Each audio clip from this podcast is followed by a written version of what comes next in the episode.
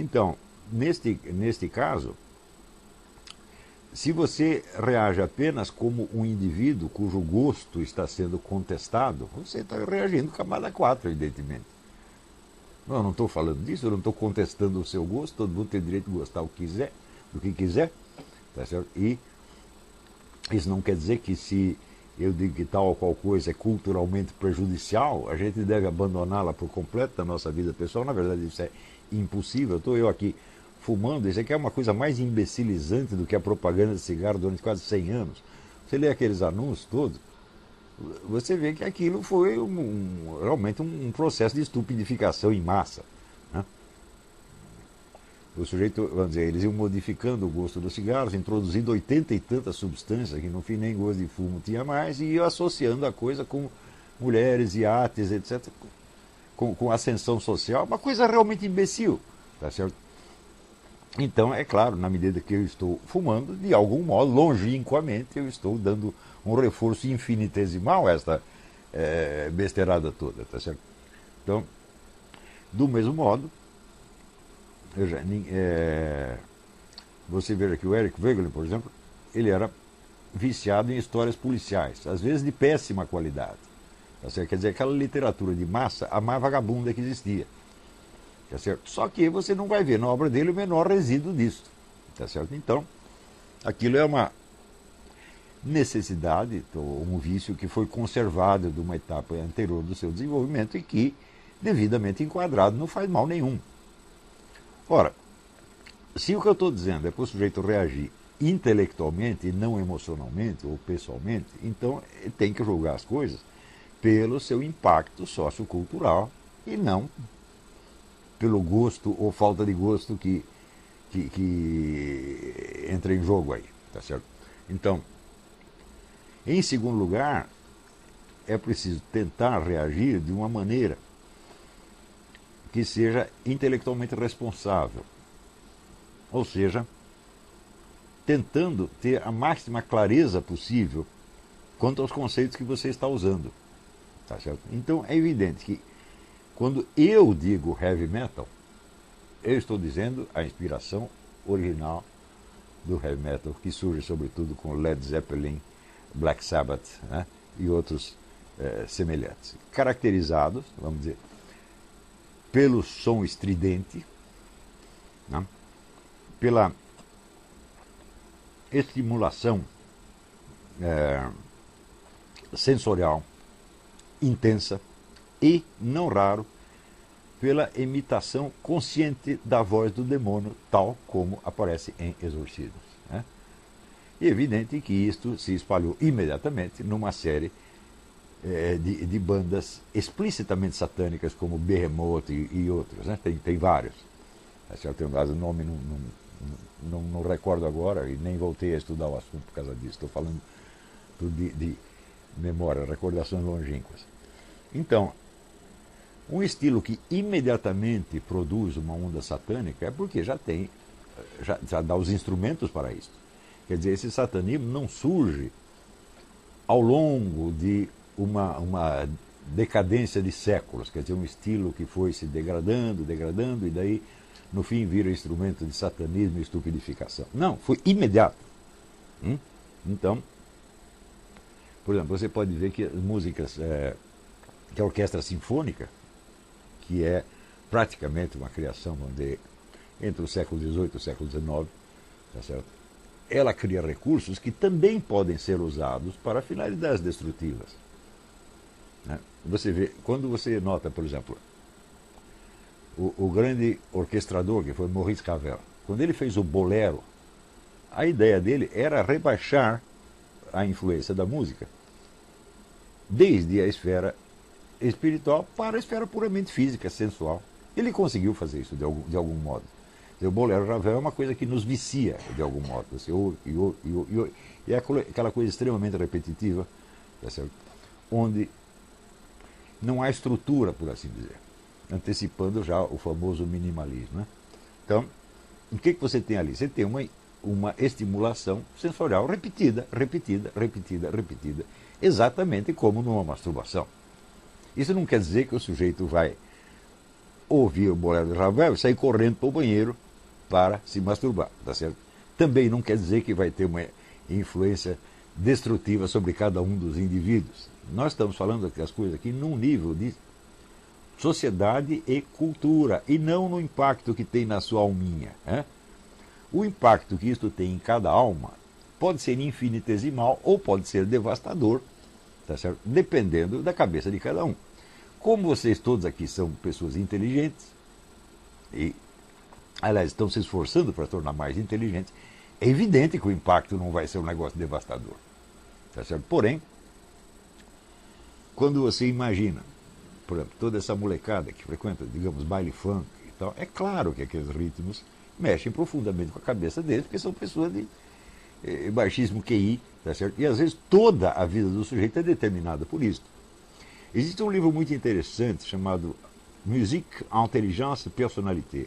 O autor é um nome vietnamita que eu não consegui entender nem a primeira vez que eu li e muito menos guardar na memória. Mas se vocês colocarem isso no Bookfinder, vocês vão achar Musique, Intelligence et.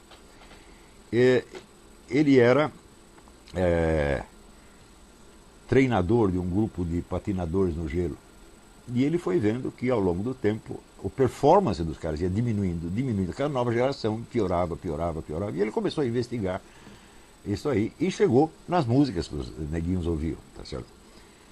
Ora, então isso quer dizer o seguinte: uma só composição musical ela pode misturar e fundir vários estilos. E isso é, realmente é, é natural.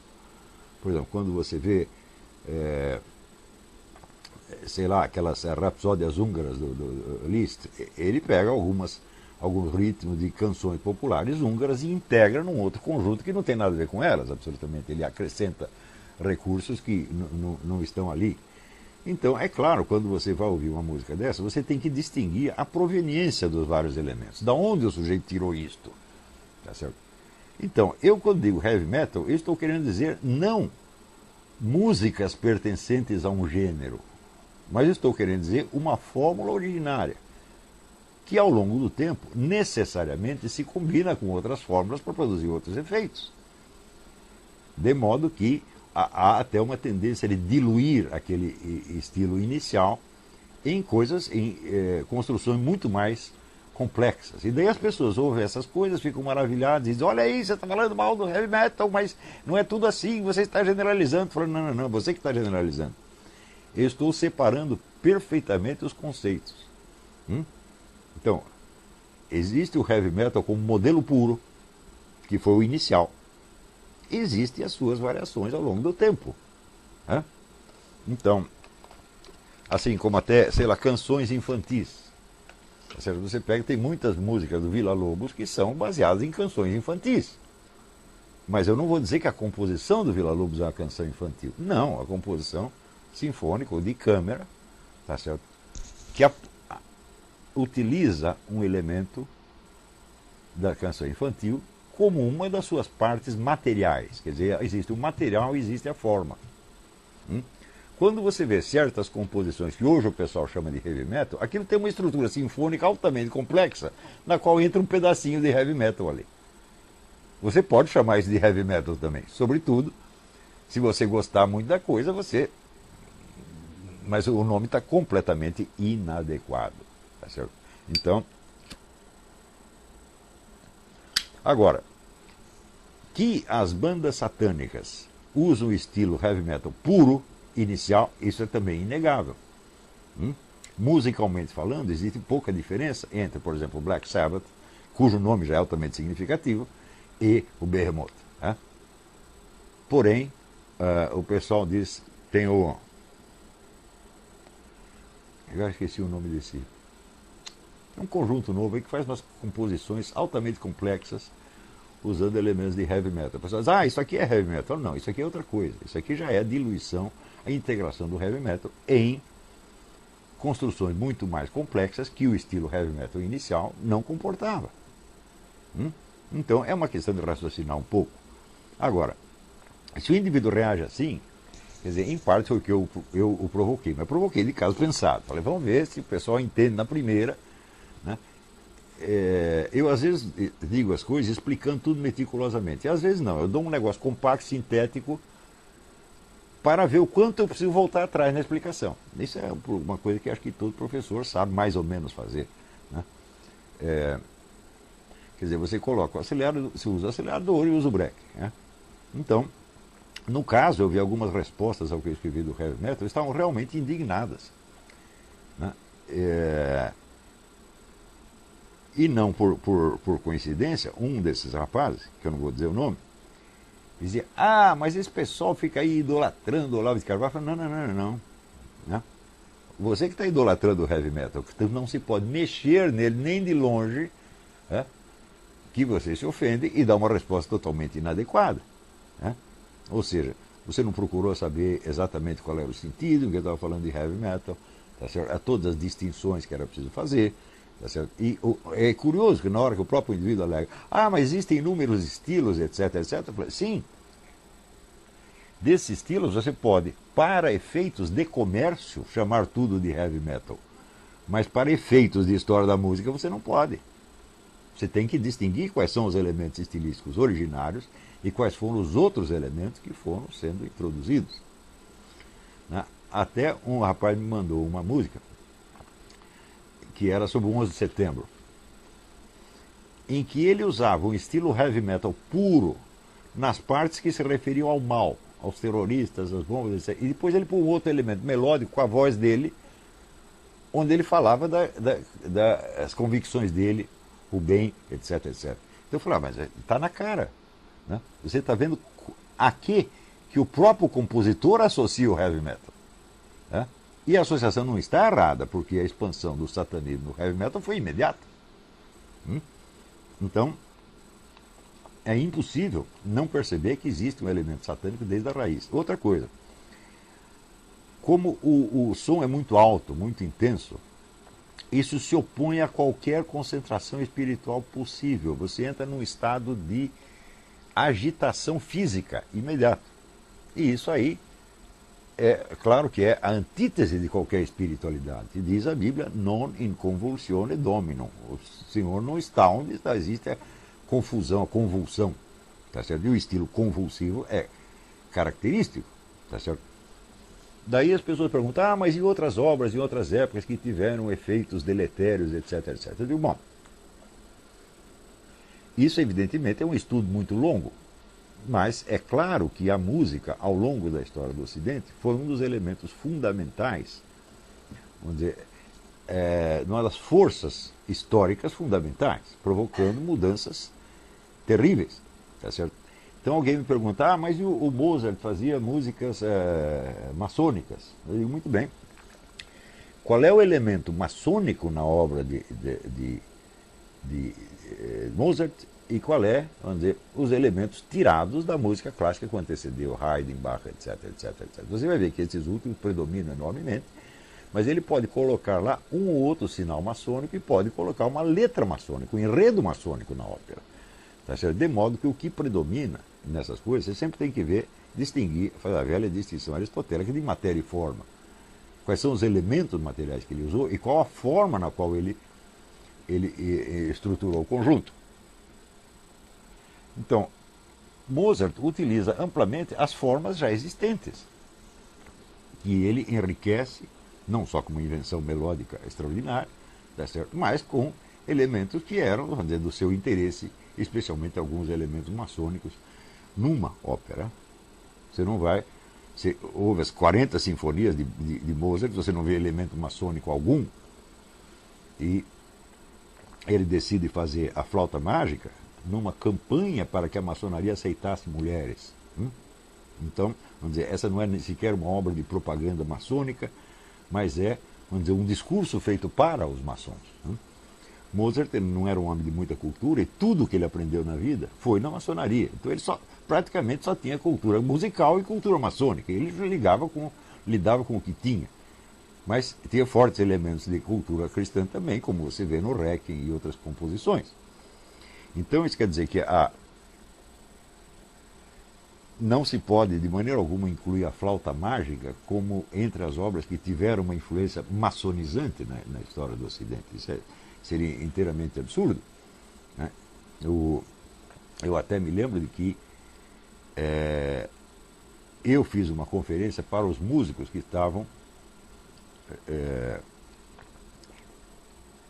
se preparando para tocar a flauta mágica. Nenhum deles tinha a menor ideia do que era um negócio maçônico. Tá e escrevi um, um, um, artigo na Folha, na época, num, num, suplemento da Folha, explicando esses elementos maçônicos. Né? O que tinha de maçom que ignorava aquilo é um negócio extraordinário. Tá certo? Então, é, eu vejo que, em geral, os maçons brasileiros são muito ruins de simbolismo. Tá entendendo? Eu também tinha um amigo que não era maçom, não vou dizer o nome dele, não era maçom, mas dava conferência na maçonaria ensinando simbolismo para os caras que ele não sabiam nada. Tá certo? Então, é... você pode dizer, por exemplo, nos Estados Unidos, o simbolismo maçônico teve uma importância histórica fora do comum. Se você pegar a cidade de Washington, ela é praticamente uma obra maçônica. Tá certo? Porém, as relações entre maçonaria e cristianismo aqui eram diferentes do que eram na Europa, pelo simples fato de que você tinha maioria protestante. E, e não havia tantas. O conflito aparece mais tarde. Né? Você vê que os fundadores aqui eram todos, praticamente todos maçons e todos muito cristãos. É, quando, daí alguém citou, dizendo, ah, mas teve o romance do, do, do Goethe, o, o Werther, que provocou uma onda de suicídios. De uma onda de suicídios quer dizer o quê? Uns 20 suicídios. Né? Não mais do que isso. Então, quer dizer que no meio de uma multidão de leitores, pode ter lá uns caras patológicos que eh, sofreram demais com o romance e se identificaram com aquilo. Tá certo? E decidiram eh, eh, estourar os miolos. Porém, você não pode comparar isso com um fenômeno de cultura de massas né? onde não são 20 camaradas que se tornaram drogados e morreram de overdose. Não, são multidões inteiras. Quer dizer, não tem, não tem proporção a coisa. Outra coisa, você tem que ver que o heavy metal ele só existe graças à indústria de disco. Ele é um subproduto da indústria de disco, da indústria do show business. Ele não é uma expressão musical popular, como por exemplo o country. O country surge muito antes de que existisse eh, indústria de disco. Né? E substancialmente o estilo não mudou. Tá Agora, quando existe, vamos dizer, quando aquilo penetra profundamente na indústria de disco, você já começa vamos dizer, a surgir dali de dentro o rock. Né? O rock é um filho bastardo da música country. Né? Isso não quer dizer que tudo que seja rock é ruim. Eu sou um grande apreciador do Elvis Presley. E um dos cantores country que eu mais gosto, que é o Waylon Jennings, ele já é um intermediário entre country e rock. Tá certo? É...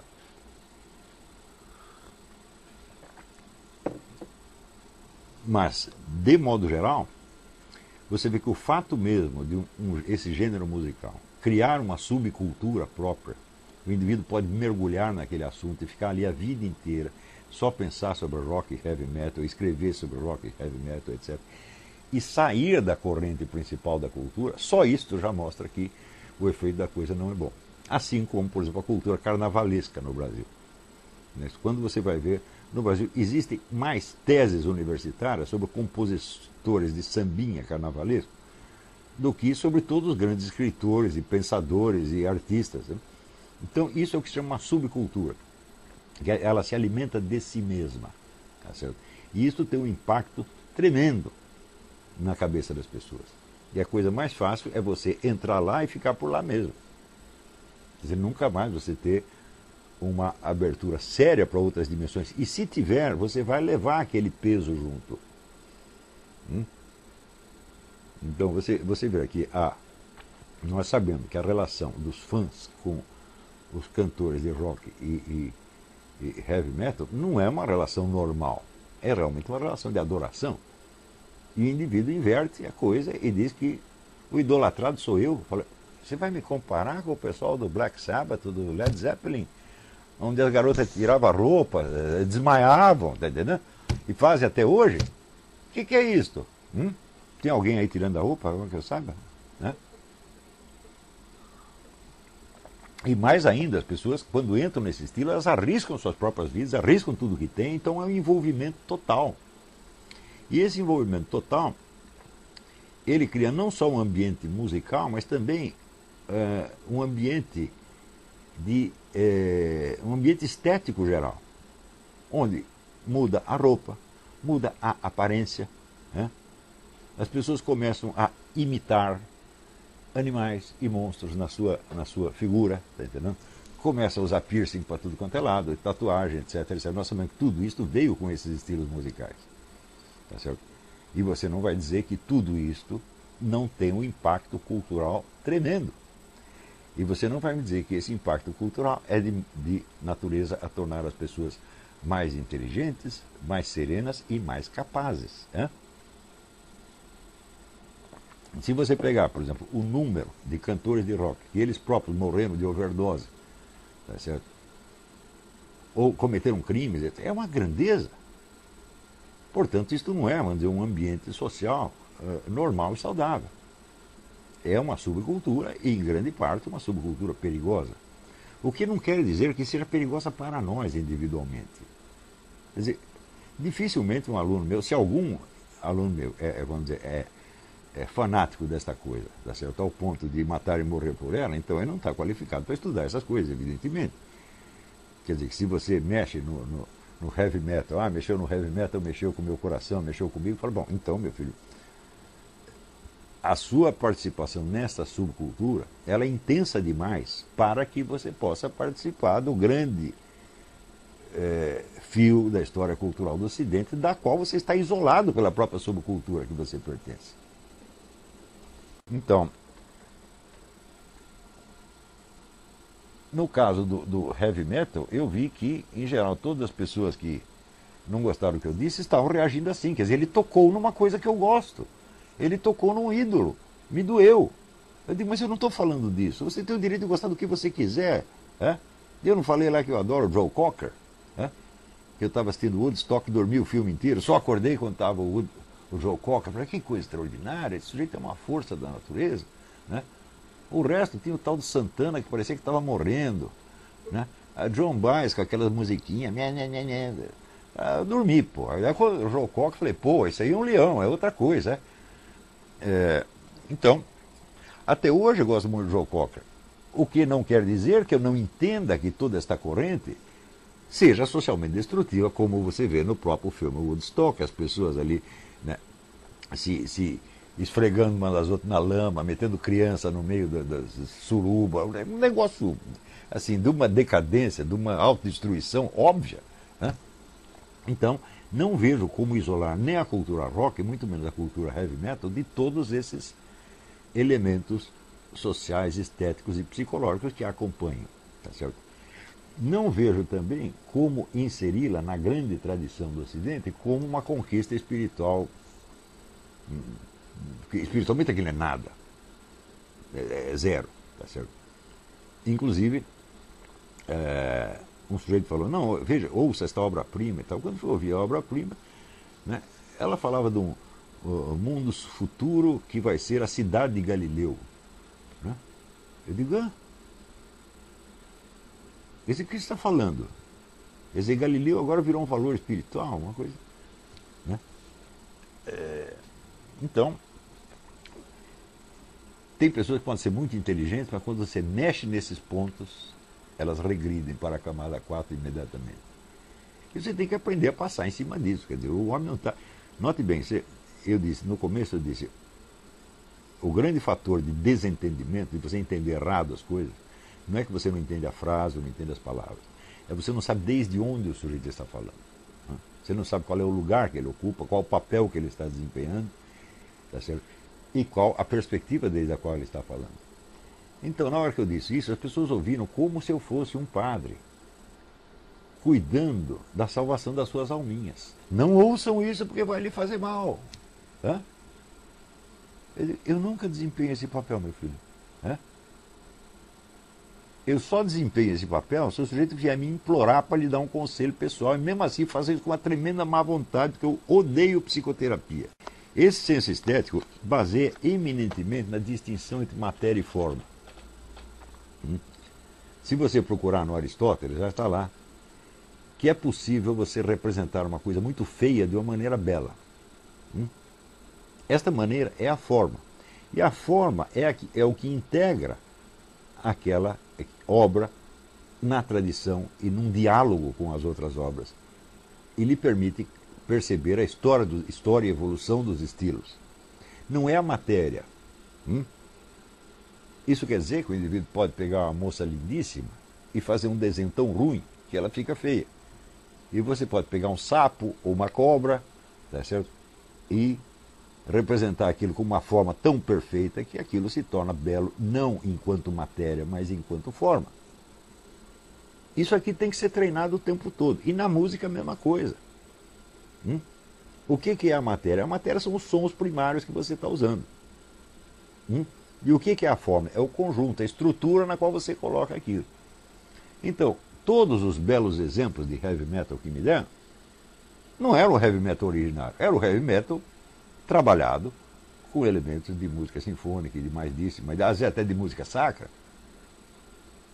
Então, você tem que distinguir o que é a matéria do que é a forma.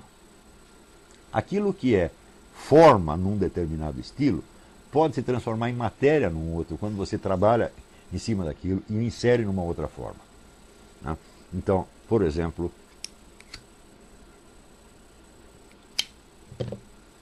existe a forma do romance folhetim. Eram romances que eram publicados semanalmente nos jornais. Né? Geralmente coisas de muito baixa qualidade. E quando você pega o Balzac, o Balzac usa a técnica do romance folhetim. Com, vamos dizer, uma estrutura enormemente mais complexa do que de qualquer folhetim. Então, aquele gênero, aquela forma do folhetim se torna no Balzac uma matéria que ele vai trabalhar numa outra forma. Isso aqui é um exercício que tem que ser feito de maneira permanente. Quer dizer, neste treco que eu estou olhando aqui, o que, que é matéria e o que, que é forma? Né? Ou seja, quais são os elementos e qual é a estrutura? Não é isso? Então, eu acho que a explicação basta. Daqui a pouco a gente volta com as perguntas.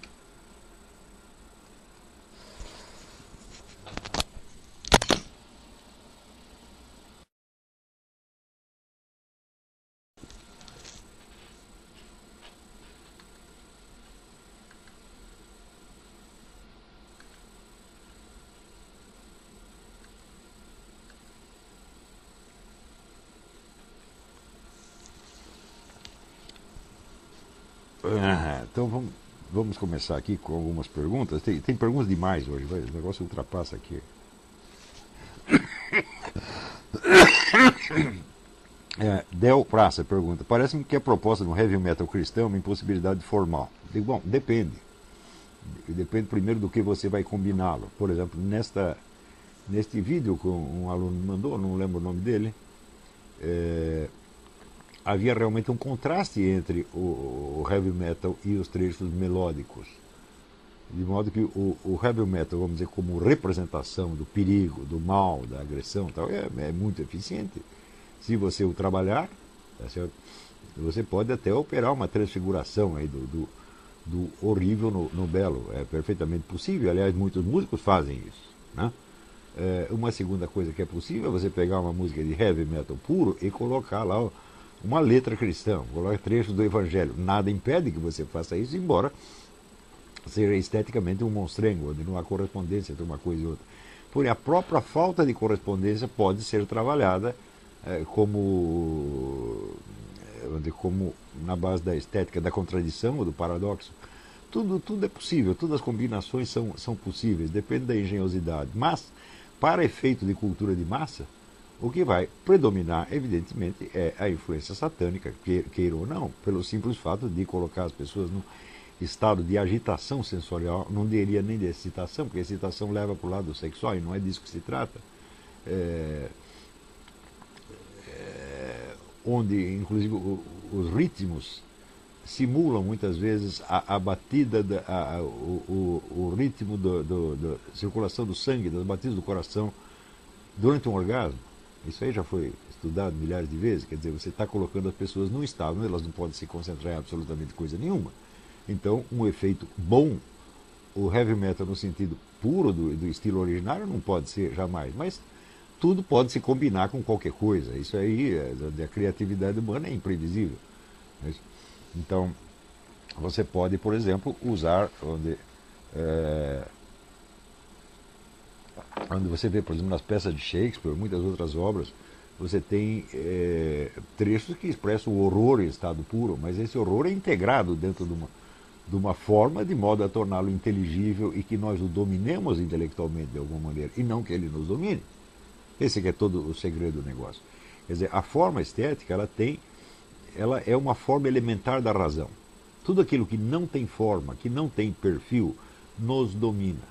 Nós só dominamos intelectualmente aquilo que tem uma forma que nós podemos representar. Quando Aristóteles diz que você a inteligência não pode operar diretamente sobre os dados dos sentidos, mas ela tem que operar sobre as formas já simplificadas e guardadas na memória, ele está dando a chave do, do processo. Né? Isso, é, quando você não consegue reduzir as coisas a uma forma identificar, você não pode pensar sobre elas, você não pode expressá-las verbalmente, e portanto você está dominado. Quer dizer, é o, o, o sofrimento mudo. Né? Quer dizer, é mais do que conhecido na história humana o, a cura pela palavra.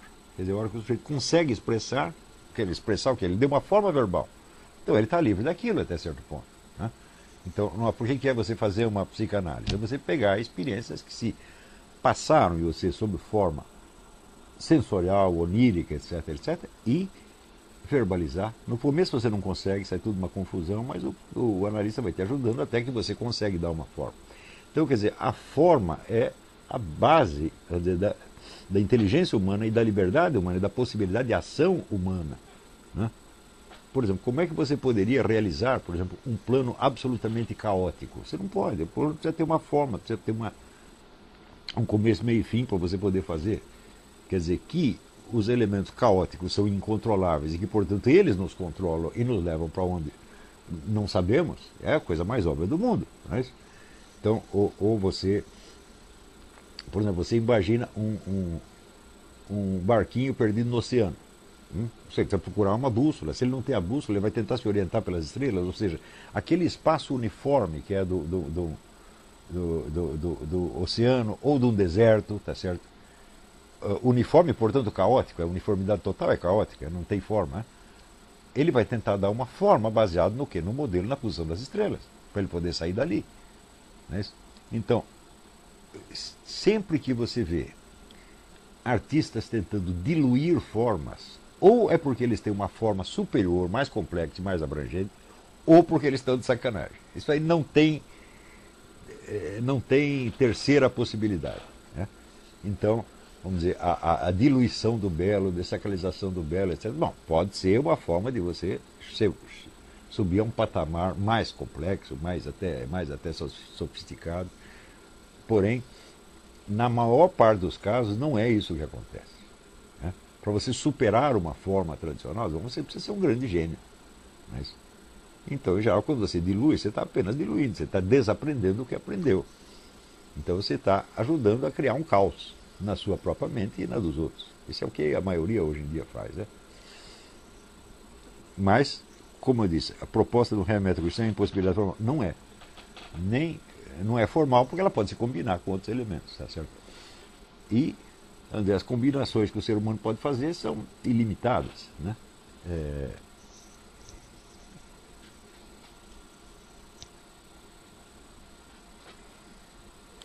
Mara Signorelli, que o senhor acha segundo a escola de Viena, na música, especialmente de Alban Berg, que fez algo que já não é bem o que é o início da escola de Viena, que o conselho o senhor poderia dar para jovens compositores de música erudita? Olha, eu sugiro que você leia os livros do A. Michael Jones sobre isso, para você ter ideia do efeito é, devastador que essa escola teve ao longo das, das décadas.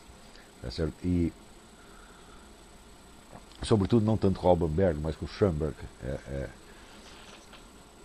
ao ponto que eh, na, na, Alemanha você é obrigado a ser dodecafônico de, de qualquer maneira. Se você não for, você simplesmente não tem lugar na, nas universidades, não sobe na vida, etc, etc. E isso tudo é o que, é o que pergunta o Otto Maria Carpo. Se você tivesse que, uma, que ir para uma ilha levando um disco só, você levaria um disco de música dodecafônica? Ninguém faria isso. Né? Então, são obras que têm uma função interna, isso é importante. Uma função interna na comunicação entre os artistas, entre os profissionais daquilo. Quer dizer, o sujeito está explorando novas possibilidades e aquilo não chega a ser uma obra, porque não tem ainda uma forma. Tá é simplesmente explorando a possibilidade para ver o que dá. Tá certo? E, evidentemente, do público geral, só os pedantes gostam disso. Só tem os profissionais que estão, por assim dizer, fazendo exercícios e não dando uma performance para o público, e tem os pedantes que fingem que o exercício é uma performance. Né?